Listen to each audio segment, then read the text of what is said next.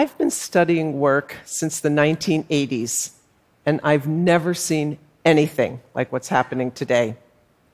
Pandemic fueled anxiety is surging around the world.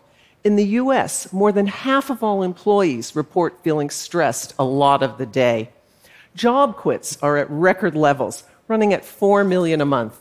People are burning out. In response, a growing number of companies are offering a four day, 32 hour week, but with five days of pay. Now, it's not a new idea. But the pandemic has turbocharged it. Employers are realizing that if they can rethink where people work, they can also rethink how many days they're on the job. Sound pretty great? But hmm, is it realistic? Well, actually, yes. Unlike policies in which one party profits at the expense of another, the four day week can benefit workers, companies, and society and it can even be a gateway for addressing climate change. But first, let's talk about the workplace. For nearly a decade, companies and governments have been experimenting with shorter hours with no cuts in pay. While the results do vary, the research shows that people are less stressed, value their jobs more, and have better lives outside of work. In most cases, they are as productive in four days as they are in five. Companies can also see benefits through lower turnover and a higher quality applicant pool. Less burnout reduces healthcare costs, mistakes, and poor service. With colleagues, I'm studying four day week trials now in progress in the United States and Ireland with summer start dates for the UK, New Zealand, and Australia we have thousands of employees participating. Healthwise, an education company, didn't wait for our trial to begin. In June, their employees were quitting in droves. By August, they'd implemented a four day week. Six months later, CEO Adam Husney reports that people are dramatically happier and have never been more productive. Resignations and sick days are down, revenue has grown, and customer satisfaction scores are outstanding. Healthwise employees are spending their Fridays off doing family activities like sports or, or errands. One mother of young children reported that now she can occasionally manage a guilt free pedicure. The four day week can help with self care and managing the daily stresses of systemic racism, sexism, and classism. Now, a key part of the model is that in return for the gift of a day off, people are willing to squeeze all their productivity into four days. So while they may be spending less time at work, they're not necessarily doing less work. The secret sauce is work reorganization, cutting out the least productive activities. Meetings are a prime target. Most com- yes, I see everyone nodding. Most companies reduce their frequency and length and the number of attendees. At HealthWise, people save time by messaging colleagues rather than making phone calls, which inevitably include some social chatting. They shifted personal tasks like doctor's appointments to the off day. And yes, the pace of work at the office does go up. Let's be honest, one explained. I'm not goofing off or looking at Facebook, which I was. But people have adapted and they prefer getting their downtime as a whole day off rather than in snippets. Government initiatives have similar findings. In 2015, the city of Reykjavik and then the national government of Iceland started offering 36 and 35 hour weeks, eventually enrolling more than 2,500 employees. The results have been remarkable. Physical and mental stress went down, while work ethic, job satisfaction, work life balance, energy levels all improved. Productivity and service quality stayed the same or got better. And the trial was revenue neutral. Today, roughly 85% of all Icelandic employees are either on or eligible for these schedules. The governments of Spain and Scotland have announced four day week trials in which they'll be subsidizing the fifth day's pay. Now, one reason for these successes is that with reduced work time, each hour typically becomes more productive. Norway and Denmark, the two European countries with the shortest average hours of work at about 1,380, have outsized productivity. France and Germany are similar. In contrast, the long hours countries like the UK and Italy have much, much lower productivity.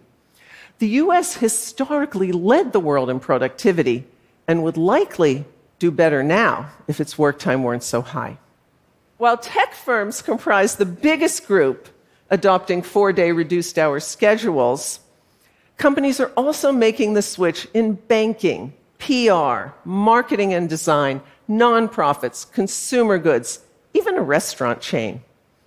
But it's also true that doing 100% of the work in 80% of the time isn't feasible everywhere. Manufacturing was sped up decades ago. Many teachers and flight attendants need to slow down, not intensify. And of course, healthcare workers on the front lines of the pandemic need to work less, not more. Here, yes. Thank you, healthcare workers. Here, another government effort is instructive. In 2014, the city of Gothenburg in Sweden gave nurses at one of its facilities a six hour day. As expected, the nurses' health and overall well being improved, as did productivity and patient care. But in this trial, they hired new staff for the hours that weren't being covered. The striking finding was how much lower sick pay and unemployment benefits helped offset those additional salaries.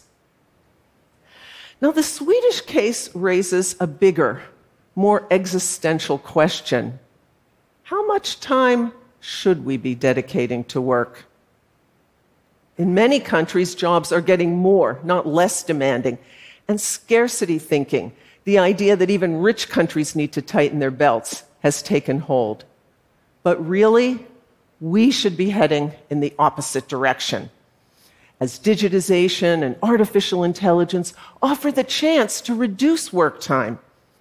Amid pandemic fatigue, we should be doubling down on restoring the quality of life and our social fabric, especially in wealthy countries where we already produce enough for everyone to have a good standard of living. And this path has the added benefit of addressing the climate crisis. How so, you may ask? Well, with the four day week, there's the obvious impact of less commuting. But if we use productivity growth to continue to reduce hours of work just by a couple of percent a year, we can create a longer term dynamic of decarbonization. Research by me and others has shown this time and again across countries, across states, across households. One reason is that when people are time stressed, they tend to choose faster and more polluting modes of travel and daily life activities. In contrast, when people get time rather than money, they tend to have a lower carbon footprint.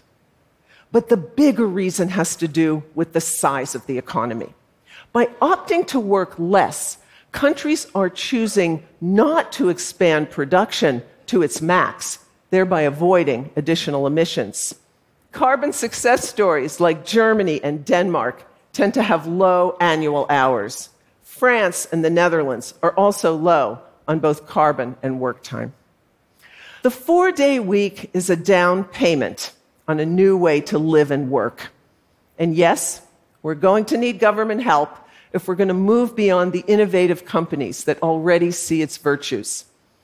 But as the three day weekend spreads, we can realize everyone deserves a right to free time. And that brings the logic of a universal basic income squarely into view. Because without financial support, low earners can't afford to take that fifth day off. There's a lot of talk these days about the future of work and the opportunities that it offers. But there's more at stake here than opportunity.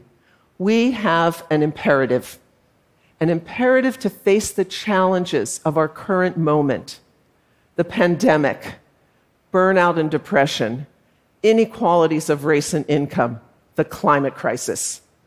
A four day week addresses each one of these. For now, we're starting company by company. But as momentum builds and it becomes universal, we'll have made the transition from scarcity thinking to appreciating the true wealth that we possess our ingenuity, our compassion, and our humanity. Thank you.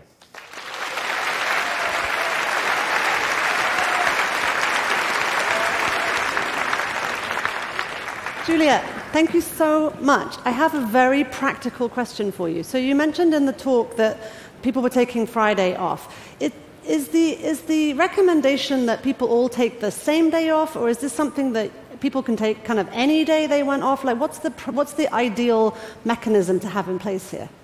Every company does it the way that works for them. And that's one of the things in our trial. We do coaching and we work with the companies before they start to figure out are they a company that can shut down for one day? Do they need to have 24 7, you know, uh, customer service available?